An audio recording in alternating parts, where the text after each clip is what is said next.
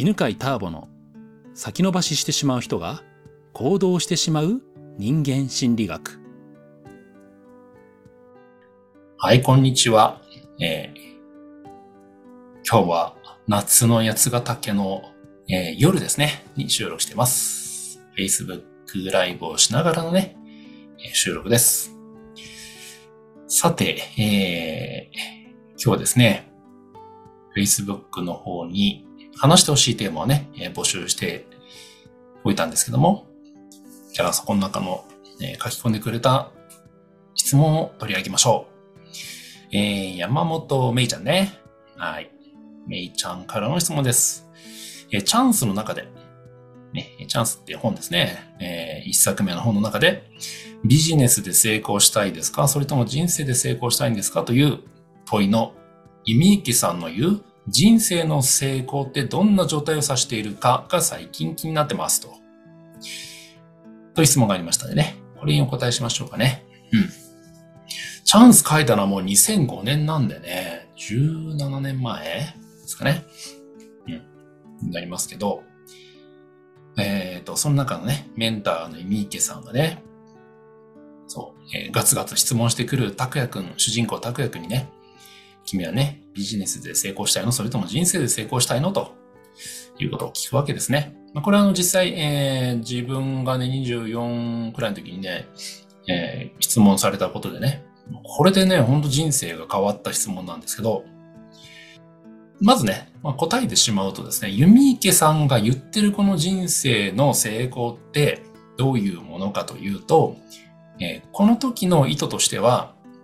ビジネスだけで成功するんじゃなく、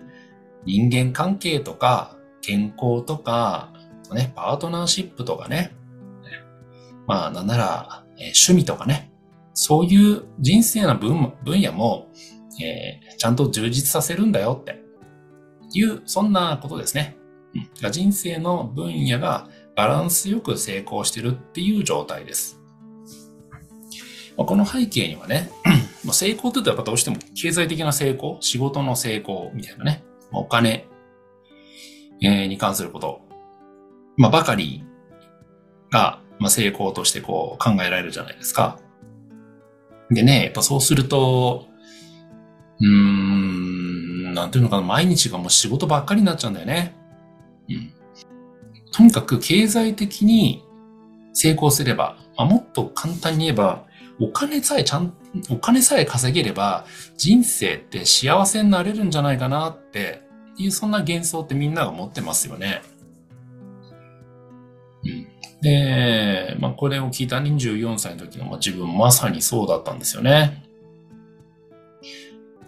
まあ、とにかくビジネスさえ成功すれば、その当時はね、起業して中古車屋さんを始めて、まあ1年目かにちょっと過ぎたくらいの時だったんですけど、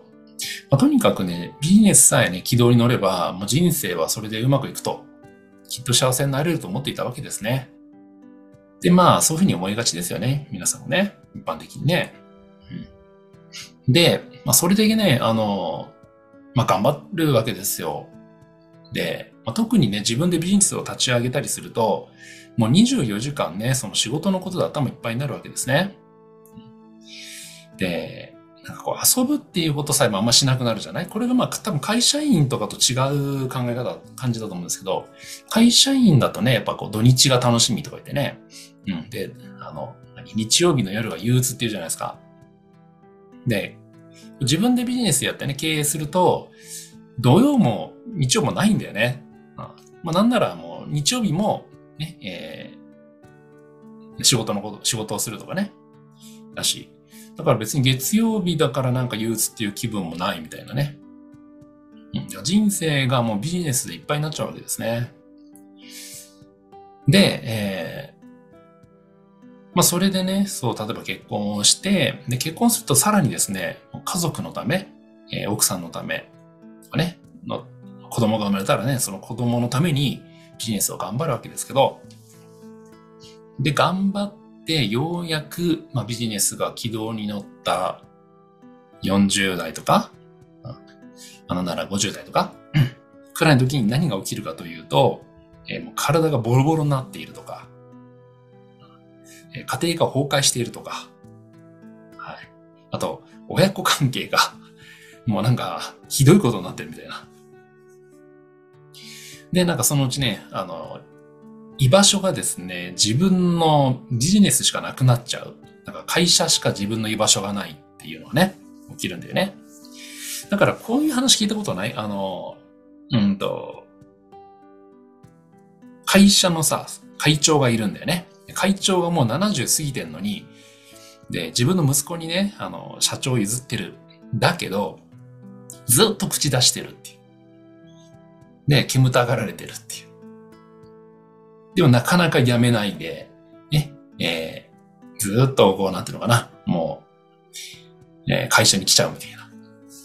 で、それがね、まさにそのね、ビジネスでしか、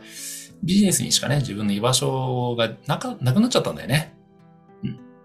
ていうことをね、言ってるんですよね。うん。あの、ビジネスでの成功ばっかり考えると、他のね、健康とかパートナーシップ、人間関係、それから趣味とかね、親子関係、こういうのもボロボロになっちゃうことはよくあるんで、でそうするとですね、うん、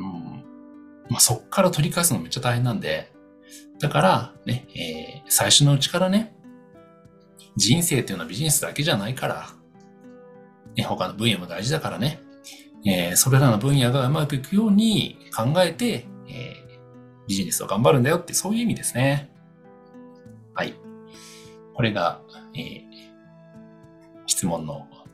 回答になっていると思うんですが、どうでしょうかね。うん。なんか話したことあるかなここに、の件についてね。うん。あ、でね、まあじゃあ自分がどういうことをね、じゃあ実際やってきたかなんですけど、な、でも本当このね、人生で成功するって言葉を聞いた時に本当痺れたんだよね。あなんていうのかな、あの、やっぱどっかね、ビジネスでの成功を求めたら他のものは犠牲にしなくちゃいけないと思ってたんだよね。そうじゃなくていいんだっていうなんか救われた気持ちなんか全部を犠牲にしてビジネスで成功するんじゃなく、ね、えー、人生を犠牲にしなくていい。うん。人生がで幸せになれると思った時にね、なんか希望の光が見えてね、で、嬉しくなったんですよね。で、それ以上の詳しい話は実は、ね、聞いてないんですけど、ね、まあ、自分なりにね、考えてね、じゃ人生って成功するってどういうことかなっていうのを考えて今話したようなね、ね、まあ、いろんな分野で、もう、えー、うまくいってる状態をね、バランスを取るっていうことを目指してきましたね。まあ、なので、まあ、読む本もね、えー、まあ、もちろんビジネスの本は当然読むんですけど、まあ、それがね、まあ、まあ、多分まあ、6割くらいは読んでるのかな全体のね。他にも健康の本とかね、パートナーシップ人間関係、コミュニケーションとかね、そういうのを読むようにしてましたね。うん。ということで、まあ、ぜひですね、そう、やっぱりあの、もうビジネスだけで成功しててね、本当あの人生でね、不幸になってる成功者本当に多いよね。それはね、いろんなケースに会うとわかると思います。うん。まあ、一見するとなんかね、その、こう、業績とかね、華々しいしね、みんなも尊敬されてんだけど、実はね、あの、プライベートではすごくなんか残念なことになってるとかでね、ありますのでね。えー、まあ、これからえー、起業したいとかね、思う方は、ぜひこの人生で成功するということを考えてくださいね。もちろん今ね、えー、起業してる方も、これを聞いたらば、自分のね、えー、多分手に入れたいのはね、ビジネスの成功だけじゃないよね。人生の成功だと思うんで、えー、それを目指してくださいね。はい。では、えー、今日はこんなとこで。はい、ありがとうございます。この番組は、犬飼ターボナビゲーター竹岡由伸でお送りしました。